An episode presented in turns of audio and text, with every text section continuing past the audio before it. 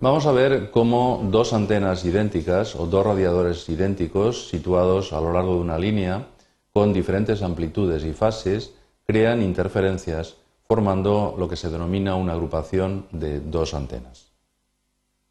Dos radiadores eh, situados en el espacio libre, este y este, estos dos radiadores, crearían ondas esféricas que se propagarían en el espacio y la primera onda tendría una variación de fase, la segunda onda tendría una variación de fase, una variación de amplitud y una variación de amplitud. La suma de las dos ondas nos dará el campo en el punto destino. Bien, vamos a ver un primer ejemplo muy sencillo donde dos antenas o dos radiadores generan ondas que se propagan en todas las direcciones del espacio. En la dirección perpendicular a la agrupación, denominada broadside, los caminos recorridos se puede observar que son idénticos y por lo tanto las señales se van a sumar en fase porque las distancias recorridas son iguales, mientras que en la dirección del eje de la agrupación,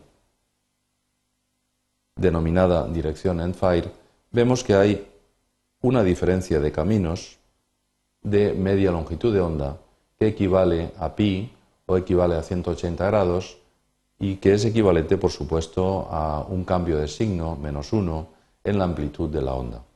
En este caso, estas dos señales se restarán. En el diagrama de radiación podemos observar que en las direcciones donde la señal se suma hay un máximo y las direcciones donde las dos señales se restan habría un nulo de radiación. Veamos el diagrama de radiación tridimensional.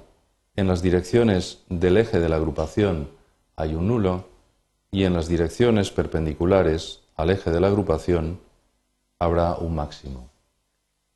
En la figura de la izquierda podemos observar que si los dos radiadores están en estos puntos, estamos observando las ondas, una fotografía eh, de las ondas cercanas que salen de la antena con nulos en la dirección del eje de la agrupación y máximos de las ondas que se irían propagando con el tiempo en la dirección perpendicular a la agrupación.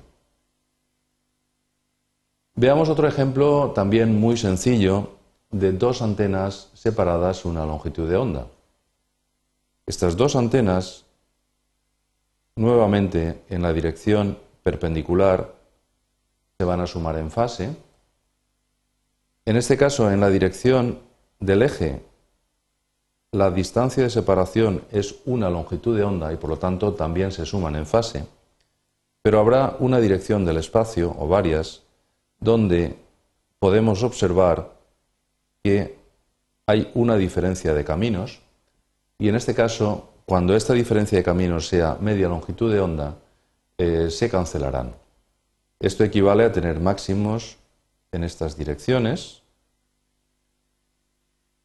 donde las señales en la dirección perpendicular, esta y esta, están en fase. En las direcciones del eje hay una longitud de onda de diferencia de caminos y justamente en estas direcciones hay una diferencia de fases de 180 grados apareciendo nulos en el diagrama de radiación.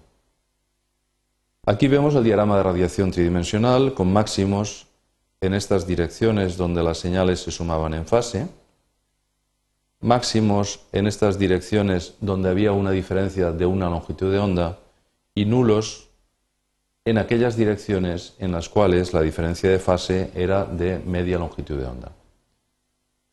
En la parte de la izquierda vemos claramente que las ondas van a tener máximos en las direcciones de los ejes y nulos en las direcciones donde la diferencia de caminos de las ondas es media longitud de onda. Veamos un nuevo ejemplo, un tercer ejemplo, de dos antenas separadas media longitud de onda, pero una de ellas tiene amplitud más 1 y la otra menos 1. Es decir, están desfasadas 180 grados. En este caso, estas señales, em, el camino recorrido es el mismo, pero en origen la fase está em, separada a 180 grados y por lo tanto habrá cancelación. Mientras que en esta dirección hay media longitud de onda que compensa la fase de menos 180 grados de origen y por lo tanto las señales se suman. Y en este caso vemos que el diagrama de radiación, pues el máximo está en la dirección del eje y el nulo lo tendremos en la dirección perpendicular al eje. Este es el diagrama tridimensional con el máximo en la dirección del eje o dirección en fire y nulo en la dirección perpendicular a las dos antenas que estarían situadas en estos puntos.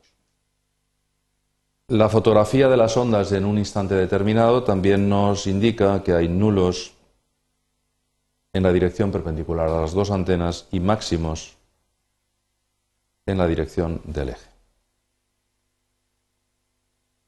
Otro cuarto ejemplo, también muy simple, en este caso dos antenas separadas un cuarto de longitud de onda, pero con un desfase de menos 90 grados.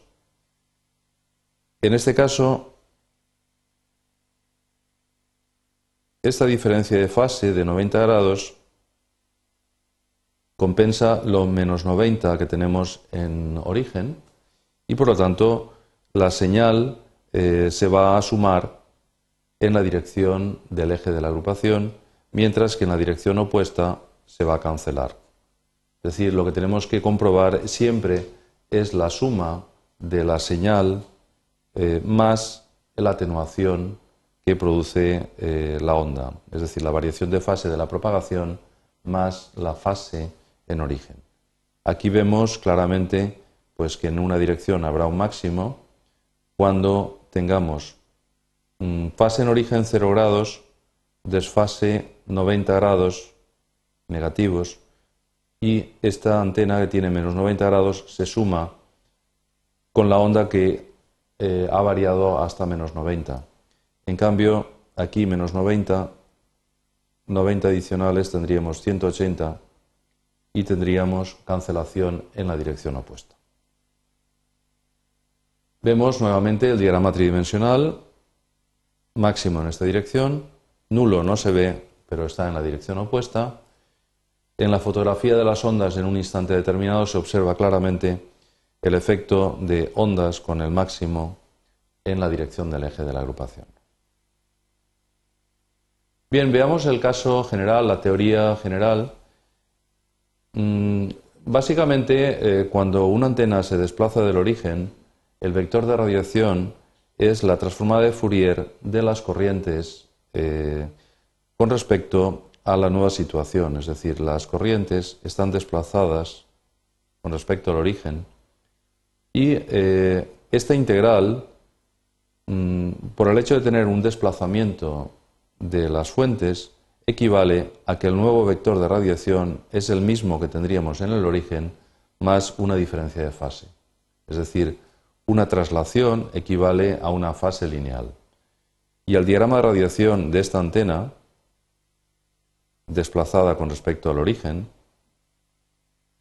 es el que tendría la antena en el origen más una fase que indica la situación de la nueva antena. Bien, cuando tenemos dos antenas, el vector de radiación total es el del origen por lo que se denomina factor de la agrupación o factor de interferencia. Este 1 representaría la antena del origen y este término de fases representaría la antena desplazada. aparece una diferencia de fase entre las ondas y un factor de interferencia que depende de la situación de las dos antenas. Veamos diferentes casos según que las antenas estén situadas en el eje X según que las antenas estén situadas en el eje Y o según que las antenas estén situadas en el eje Z aparecen diferentes factores de la agrupación para el eje X, eje Y o eje Z. En general, las dos corrientes eh, pueden ser diferentes, no como en los casos anteriores que eran idénticas. Es decir, la relación entre la corriente 1 y la corriente en el origen tendrá una amplitud y una fase. Y por lo tanto el factor de la agrupación o factor de interferencia tendrá 1, que es la antena situada en el origen, A1 y una fase para la diferencia de fases entre la antena 1 y la antena 2, y este término que representa la diferencia de caminos entre las dos ondas. Bien, finalmente esta es la expresión para el factor de la agrupación. Hemos agrupado todas las fases en este término y vemos que este término realmente es la suma de una fase que es una diferencia de camino y otra fase que es la diferencia de fase entre las amplitudes de las dos eh, corrientes situadas en el origen y en el punto correspondiente. Bien, esta fórmula tan simple nos permite analizar agrupaciones uniformes de dos antenas donde eh, para diferentes amplitudes eh, podemos estudiar diferentes diagramas de radiación. Vamos a empezar por el caso más sencillo, que la amplitud de las dos antenas es la misma y vamos a variar simplemente la diferencia de distancia entre las dos antenas y vamos a variar también la diferencia de fase entre las dos antenas. En este caso el factor de la agrupación será 1 más un término de fase. Podemos simplificarlo y obtenerlo en forma de función trigonométrica, forma de función coseno obteniendo diferentes diagramas de radiación para diferentes valores de la distancia de separación y fases, diferencia de fase entre las dos antenas. Podemos observar que el diagrama de radiación para la agrupación de dos antenas idénticas separadas media longitud de onda sale lo que habíamos previsto intuitivamente con un diagrama de radiación con nulos en la dirección endfire y máximos en la dirección broadside. Tenemos una tabla comparativa donde podemos ver para dos antenas idénticas donde eh, variamos dos parámetros diferentes. La fase,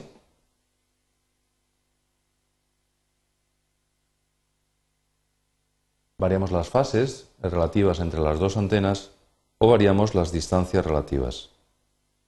Antes hemos eh, visto diferentes casos de diagramas de radiación. Este lo hemos visto. Dos antenas idénticas separadas media longitud de onda. Este también lo hemos visto. Dos antenas idénticas separadas una longitud de onda. Este también.